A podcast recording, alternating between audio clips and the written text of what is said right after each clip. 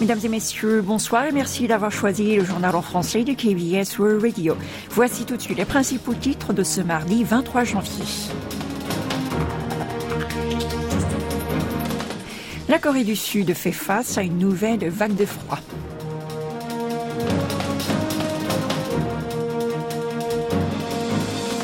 Washington et Tokyo mènent des exercices aériens au-dessus de la mer de l'Est.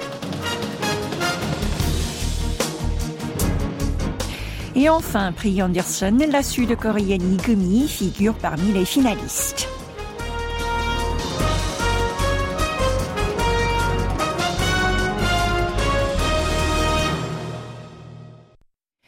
Une vague de froid glacial s'abat sur la Corée du Sud.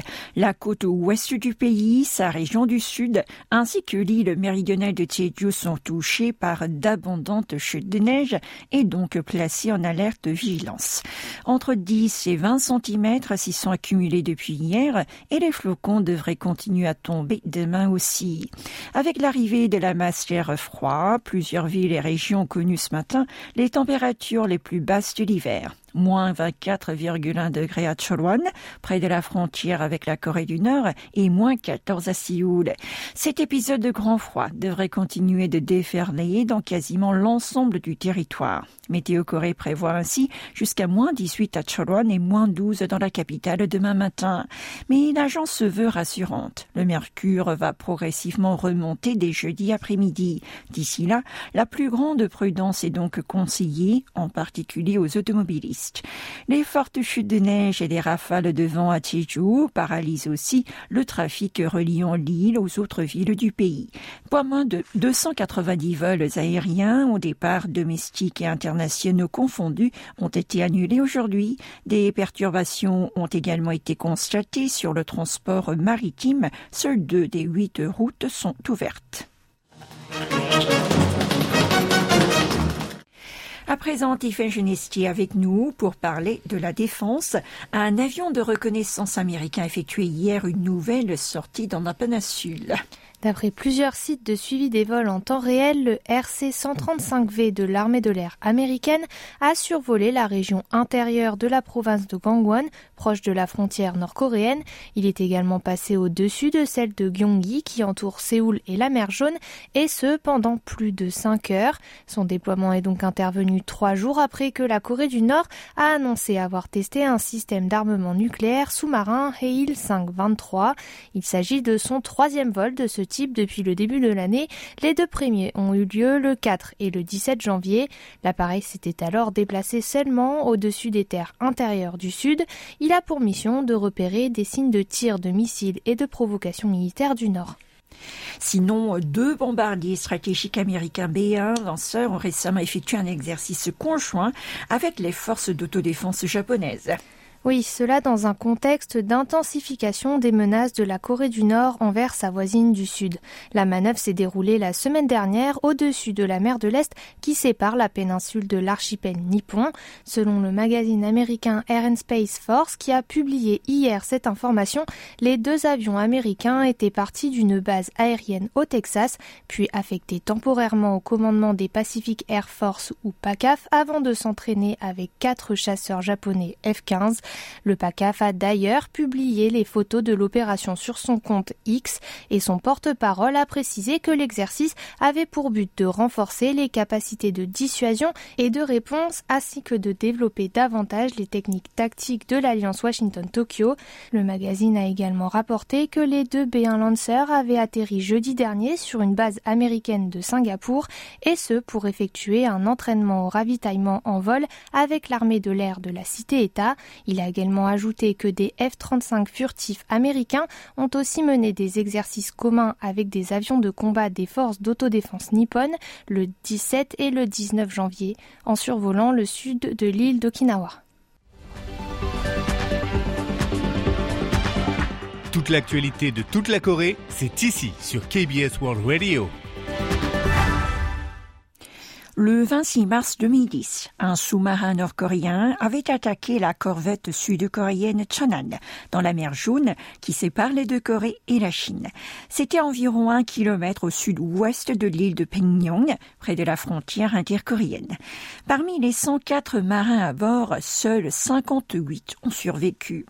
Le capitaine Park Geun-soo est l'un d'entre eux. Alors que Pyongyang continue de nier les faits, dix ans se sont écoulés et promu lieutenant-colonel, ce dernier est devenu commandant du nouveau Chonan.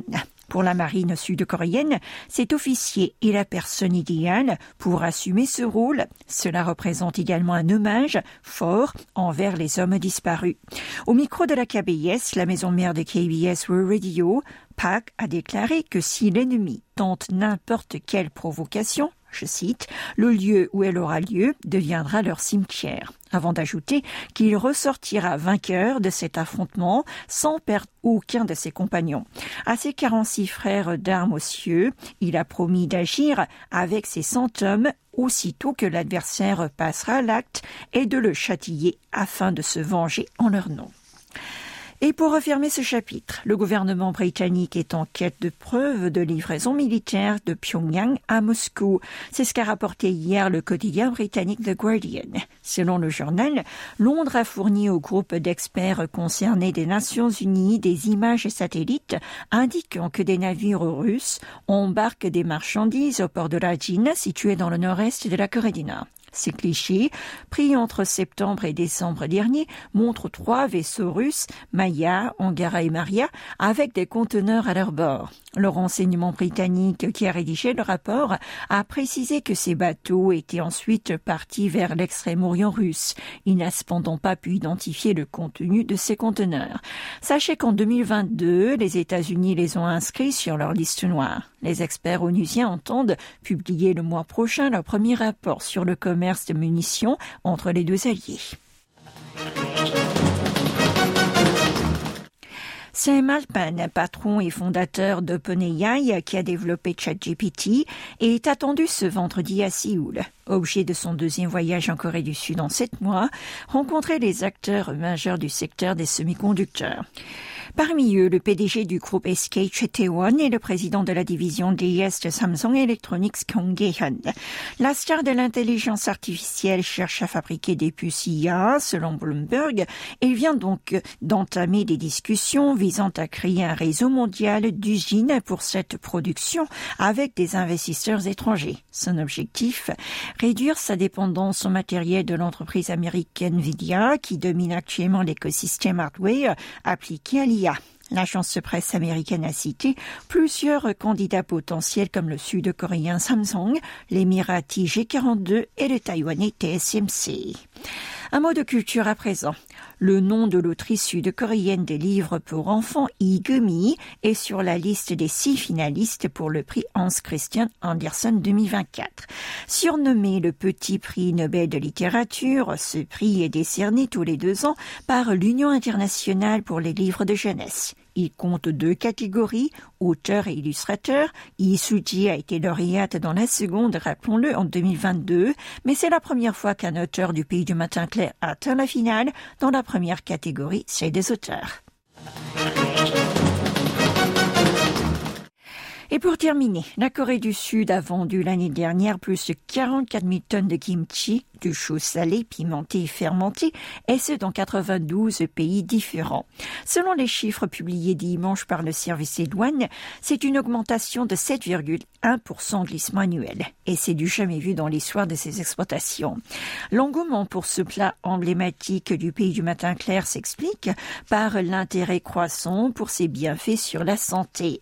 Avec la du Covid-19, non seulement des Asiatiques, mais aussi des Occidentaux se sont tournés vers la consommation de kimchi, un aliment connu pour booster notre système immunitaire.